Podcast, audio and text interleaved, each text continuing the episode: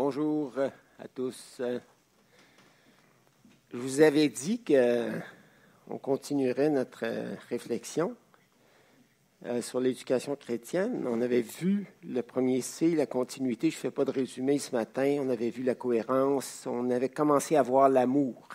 Alors notre, euh, en fait, euh, sujet ce matin, c'est Comment aimer nos enfants et leur apprendre à aimer? Et ça se peut que ça se poursuive aussi la semaine prochaine.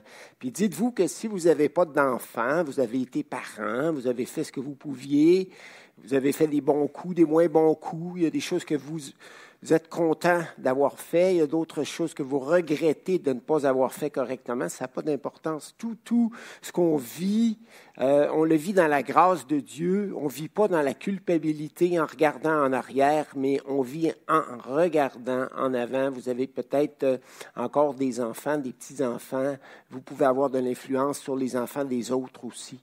Euh, familles chrétiennes qui, qui, sont, qui ont besoin d'aide, qui ont besoin d'accompagnement. Donc, et il y a des principes bibliques dans ce qu'on va voir qui s'appliquent à vous de toute façon. Parce que nous aussi, on est des enfants. On est les enfants du Père céleste. Alors, euh, presque tout ce qu'on demande à nos enfants, Dieu nous le demande à nous, euh, ses enfants. Donc, on, fait, on est juste des ambassadeurs quand on est parents. Nos enfants ne nous appartiennent pas, ils appartiennent à Dieu.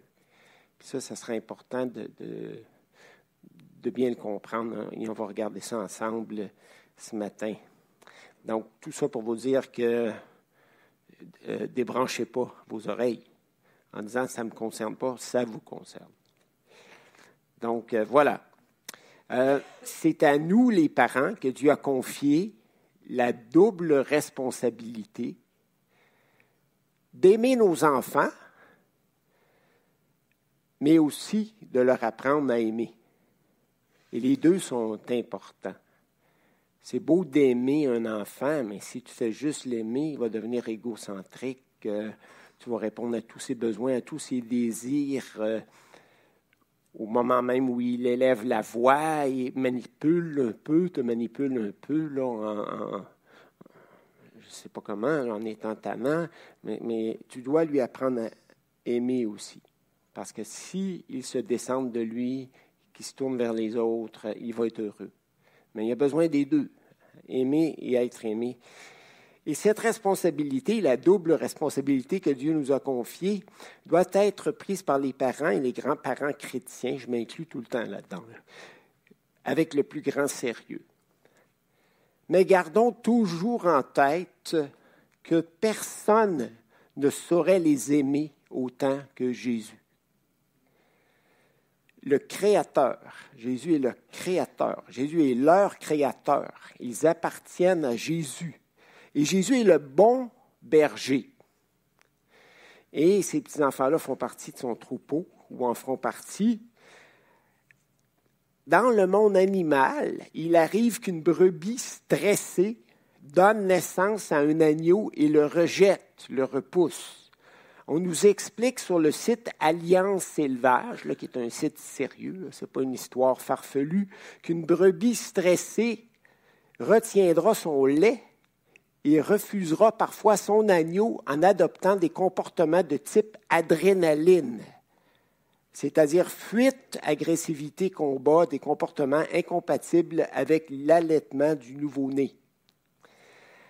Alors, Savez-vous ce qu'un bon berger fait dans ces cas-là, quand une brebis rejette son agneau? Un bon berger l'accueille chez lui, le nourrit à la main et le garde au chaud près du feu. Il l'enveloppe dans des couvertures et le tient contre sa poitrine pour que l'agneau entende les battements de son cœur. Et une fois que l'agneau est suffisamment fort, le berger le remet au champ avec le reste du troupeau.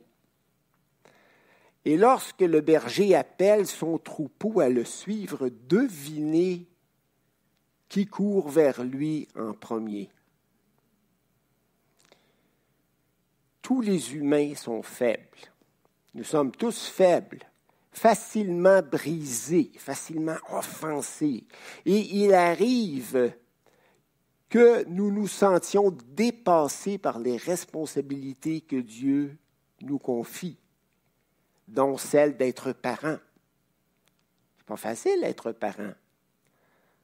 Hein, Étienne, en, voyant l'annonce du, petit Lucas qui vient de naître, là, hein, il n'a pas pu s'empêcher de faire une farce en disant Oh, ça commence, bonne chance, les nuits blanches. Mais gardons en tête comme parents, je voulais commencer par ça dans mon introduction, gardons en tête comme parents que Jésus, le bon berger, sera toujours là pour aimer et soutenir dans leur responsabilité les parents, les grands-parents, les enfants, les petits-enfants, car il les aime tous. Et c'est sur lui qu'on veut compter, même en, jouant notre rôle de parent.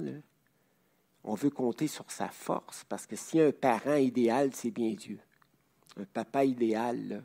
Il y a des gens qui n'aiment pas euh, dire que Dieu est leur papa parce qu'ils ont eu un, papa humain terrible, mais, mais, Dieu est un papa rempli de bonté, de miséricorde, d'amour, de douceur, de compréhension. Il n'est jamais trop pressé pour t'écouter, pour te comprendre. Il te connaît. Le bon berger connaît ses brebis. Dieu te connaît. Il te sonde et te connaît, il sait quand tu te lèves, quand tu t'assois, il sait ce que tu penses, il sait quel genre de sentiment traverse ton esprit, ton cœur, sait lorsque ton cœur est brisé, lorsque tu es dans la joie et tout le reste, et il s'occupe de, toi de façon magnifique. Donc, euh, il n'y a personne comme Dieu pour nous aider dans notre rôle de parent et nous soutenir. Et c'est très, très important qu'on comprenne ça.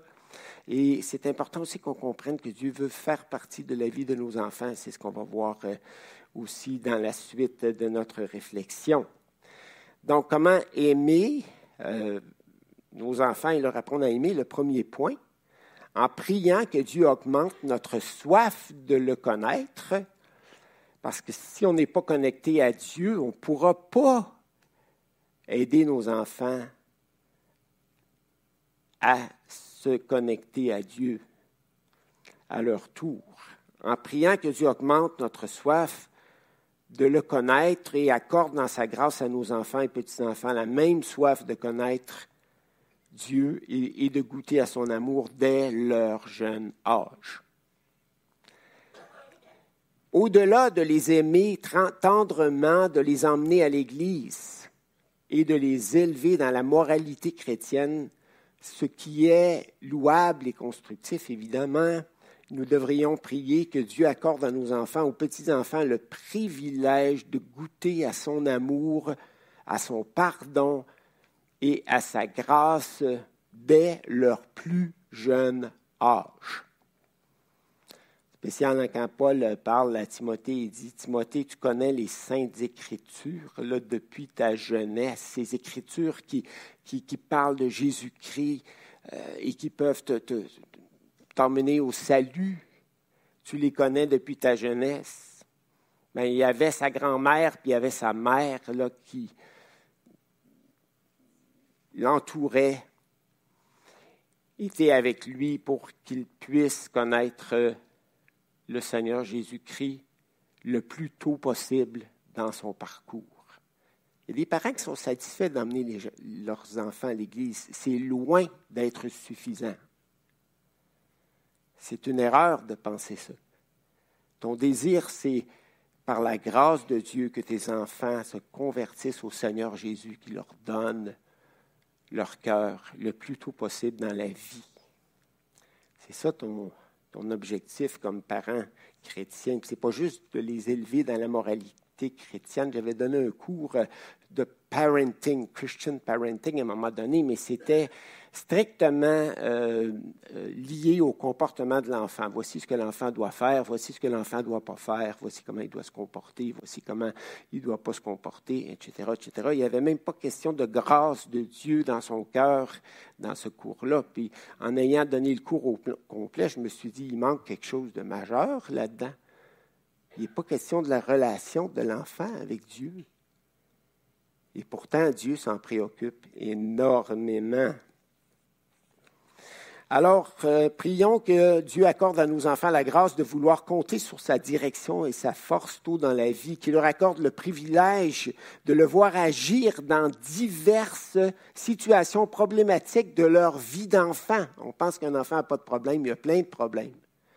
L'enfant est né en dehors du paradis et, la folie du péché est dans son cœur et il vit des contradictions intérieures, des sentiments déchirants dès son enfance. Alors, sans exagérer le problème, on peut dire qu'il euh, n'échappe pas, il échappe pas au problème de la vie.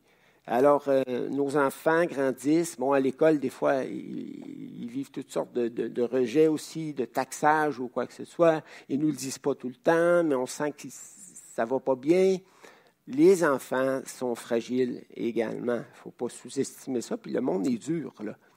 Le monde ne s'améliore pas. On a serré les évangiles, on ne fera plus de cadeaux. C'est ça le monde. Là. Alors que nos enfants puissent euh, connaître le Seigneur Jésus en bas âge, avoir, entretenir une relation personnelle avec lui. Parce que vous savez que la vie chrétienne, c'est avant tout une relation personnelle avec le Dieu vivant, qui nous aime, qui nous instruit, qui nous corrige, mais qui nous console aussi et nous transforme à l'image de Jésus de jour en jour. C'est pourquoi avoir soif de Dieu est essentiel pour grandir spirituellement chercher activement à mieux connaître Dieu en plongeant nos regards dans sa parole qui nous le révèle. La nature nous le révèle. Euh, certaines expériences spirituelles dans nos vies peuvent aussi nous le révéler, mais les Écritures sont un, livre extraordinaire qui nous le révèle. Une bibliothèque, en fait, 66 livres et qui euh, nous emmène à vouloir tisser une relation plus profonde avec lui. Pierre écrit dans sa première lettre au chapitre 2 et au verset 2 et 3. Vous pouvez tourner avec moi, je n'ai pas mis les versets dans les diapos. Alors, 1 euh, Pierre 2, 2 et 3.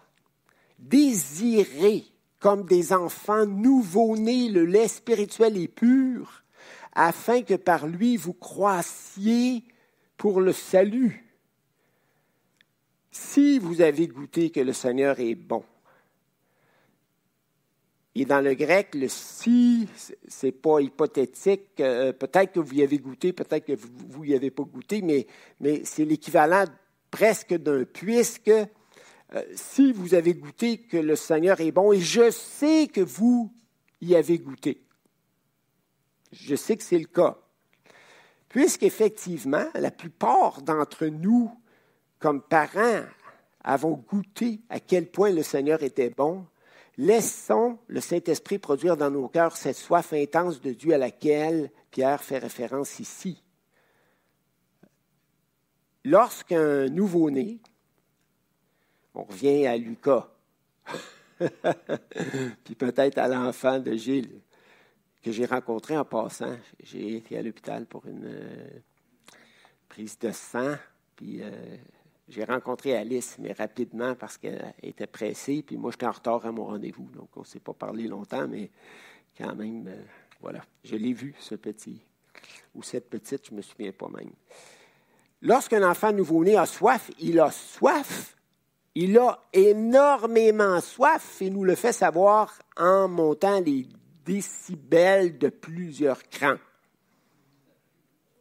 Moi, j'en revenais pas avec les bébés. Je me suis toujours dit, ils ont des super de bons poumons. Parce que puis l'enfant, il attend pas. Il, sent un malaise, il faut que tu répondes tout de suite. Il a soif, il faut que tu répondes tout de suite. Il a faim, il faut que tu répondes tout de suite. Tu sais, il, il demande les choses rapidement et intensément, très intensément que Dieu nous accorde la grâce d'avoir ce même type de soif intense au niveau spirituel. Nous, on ne crie pas le matin, oh, chérie, j'ai ma Bible, ouais, ma Bible, je cherche ma Bible, j'ai hâte de me, pencher sur les, Écritures et pour pouvoir prendre un bon temps avec Dieu. On, est-tu si intense que ça dans notre soif de Dieu? Je le pense pas, mais on a du chemin à faire, en tout cas. Euh, mais Pierre, hein, qui écrit ces lettres-là, c'était un, tempérament intense. Alors, mais c'était pas toujours mauvais. Il y a des fois que ça y a joué des mauvais tours, mais il y a d'autres fois que c'était très bon. Euh, il était zélé pour Dieu. Alors, euh, si nos enfants voient qu'on on, cherche Dieu assidûment, intensément, et que Dieu remplit nos cœurs et nos vies, et nous donne la paix, la joie, le bonheur, ils vont nous envier et ils vont vouloir être comme nous parce qu'un enfant là, cherche à, il regarde ses parents très attentivement. S'il voit que Dieu fait une différence dans ton cœur et dans ta vie, il va vouloir lui aussi connaître Dieu. Mais si Dieu est dans le décor, et que papa et maman continuent à chicaner trop souvent, que l'atmosphère à la maison est loin d'être paisible, mais plutôt électrifié et tout le reste, est-ce qu'il va avoir le goût de chercher Jésus puis d'établir dès son bas âge une relation avec lui? Non.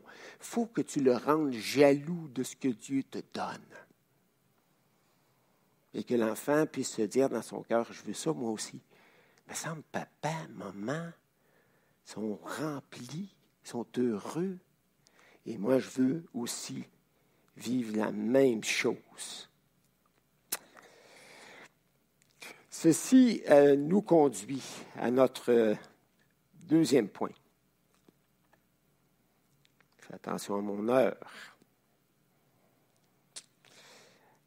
En ouvrant les pages de la Bible avec nos enfants, comment conduire nos enfants à, comment aimer nos enfants et leur apprendre à aimer? Excusez-moi, en ouvrant les pages de la Bible avec eux et en les aidant à comprendre que Dieu s'intéresse à chacun d'eux et désire qu'ils grandissent spirituellement pour être heureux. Nous voyons en lisant plusieurs versets dans le livre du Deutéronome, donc ça commence dans l'Ancien Testament, livre de la loi, que Dieu se préoccupe non seulement du bonheur des parents, mais également du bonheur des enfants et des petits-enfants. Et ils sont répétés très souvent dans plusieurs versets. Et je, vais, je ne vais qu'en mentionner euh, deux, deux textes. Deutéronome 4, versets 39 et 40. Sache donc en ce jour et retiens dans ton cœur, donc c'est sérieux le Deutéronome, c'est pas juste euh, apprends la parole de Dieu euh, intellectuellement, non, non, mais là dans ton cœur, c'est répété souvent ça dans le Deutéronome, cette parole que je te donne, ces lois, euh, ces consignes, qu'elles soient dans ton cœur, que tu en parles le matin, l'après-midi, le soir en te levant, en te couchant, etc., etc. Sache donc en ce jour et retiens dans ton cœur que l'Éternel est Dieu. C'est la première chose. C'est lui qui est Dieu, qui est l'être suprême, le souverain des souverains. L'Éternel est Dieu en haut dans le ciel. Il est Dieu, mais en bas sur la terre également. Et il n'y en a, il n'y en a point d'autre. Donc, tu tournes vers Dieu, tu tournes vers l'être le plus grand, le plus sage, le plus aimant de l'univers entier, dans les cieux et sur la terre. Et observe ces lois et ces commandements que je te prescris aujourd'hui. Pourquoi? Pour lui plaire en premier? Non, afin que tu sois heureux. Toi et tes enfants. Ben, je ne pense pas juste à toi comme parent, je pense à tes enfants. Et j'aimerais donc te voir, toi, le parent, vous les parents et vos enfants heureux en famille. Sur le droit chemin, par ma grâce, évidemment. Tu ne peux pas mettre les commandements de Dieu en pratique sans la grâce de Dieu, sans que Dieu transforme ton cœur. On s'entend là-dessus. Deutéronome 12, 28, garde et écoute toutes ces choses que je t'ordonne parce que je te les ordonne pour ton plus grand bonheur, afin que tu sois heureux, toi et tes enfants, après toi, à toujours, en faisant ce qui est bien et ce qui est droit aux yeux de l'Éternel ton Dieu.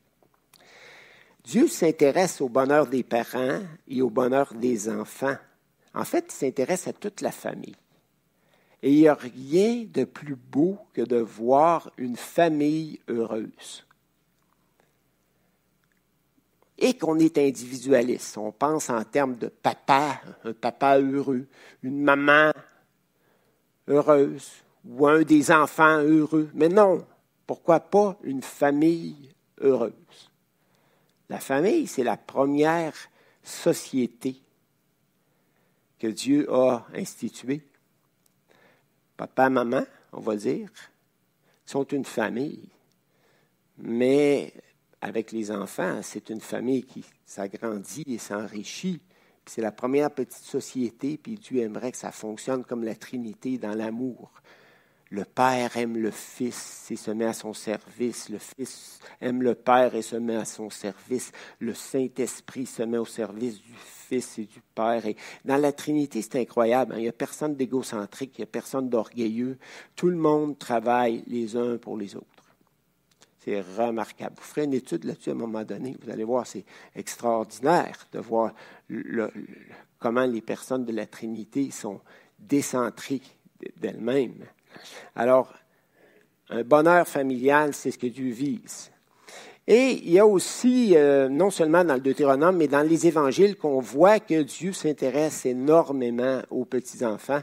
Et on a franchement des beaux textes, et, je vais prendre le temps de les lire parce que ça vaut la peine. Je peux juste vous résumer ça en quelques phrases, mais non, on va se plonger un peu dans la parole. Euh, alors, vous allez tourner dans vos Bibles à Matthieu 18, 1 à 14, parce que dans les trois évangiles synoptiques, Matthieu, euh, Marc et Luc, on a des, beaux textes euh, qui nous montrent que Dieu, dans la personne de Jésus, Dieu le Fils, s'intéresse énormément aux enfants, aux petits-enfants. Matthieu 18, 1 à 14, le contexte. Les disciples étaient soucieux de savoir qui serait le plus grand dans le royaume des cieux et qui serait assis à la droite et à la gauche de Jésus, place d'honneur par excellence.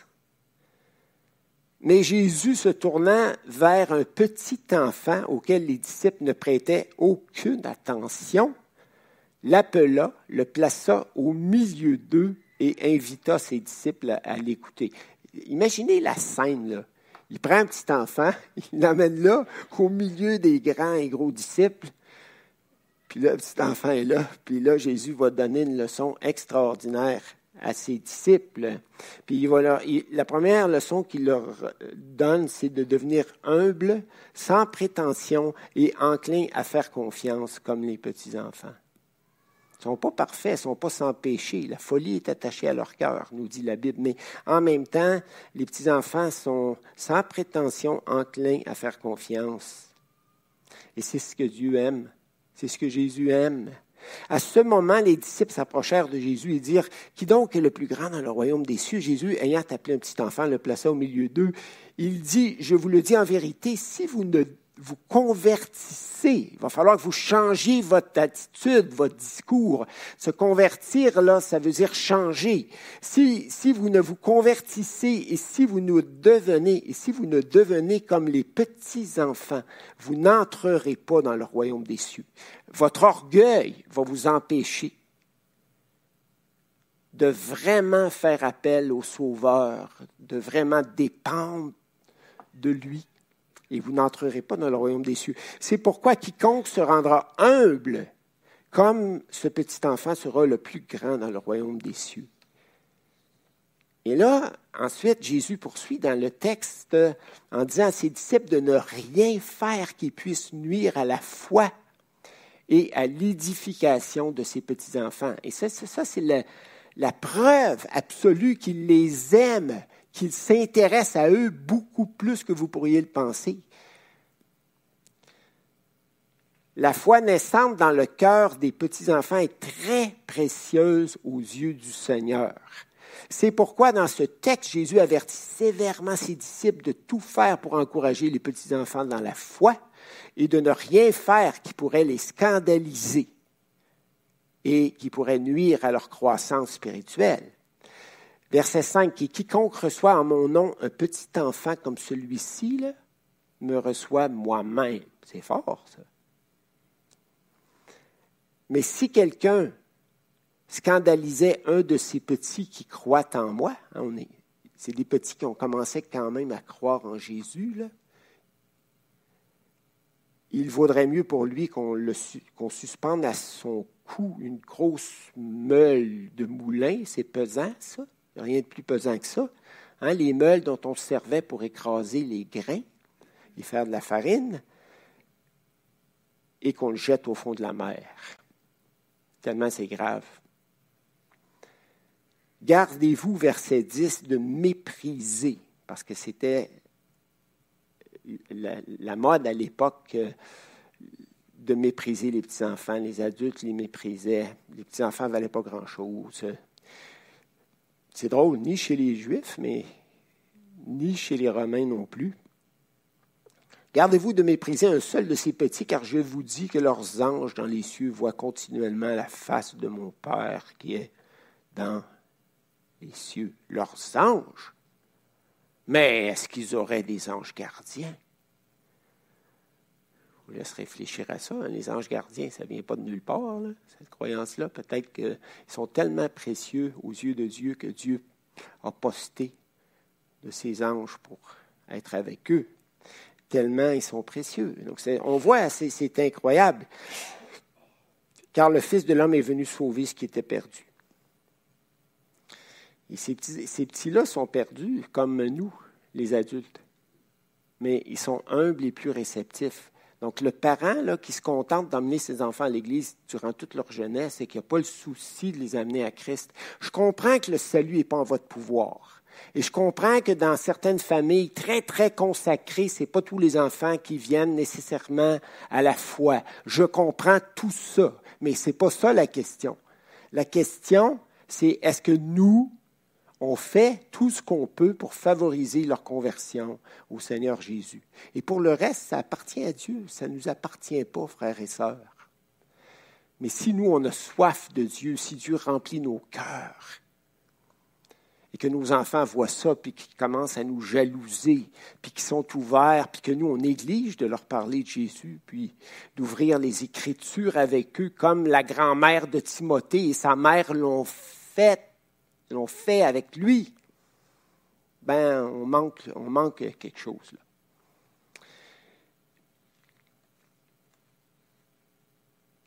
Que vous ensemble, si un homme a 100 brebis et que l'une d'elles s'égare, ne laisse-t-elle pas les 99 autres sur les montagnes pour aller chercher celle qui s'est égarée? Et s'il la trouve, je vous le dis en vérité, elle lui cause plus de joie que les 99 qui ne se sont pas égarés. De même, ce n'est pas la volonté de votre Père qui est dans les cieux qui se perd un seul de ses petits-enfants. Spécial. C'est vraiment profond. Je n'ai pas le temps de, tout sortir, sortir tout dans ces textes-là, mais vous prendrez le temps de, regarder ça. Puis il y a deux autres textes. On va pas le. Dans le fond, je ne vais pas les lire, je n'ai pas le temps, mais, on va juste euh, les mentionner. Marc 10, 13 à 16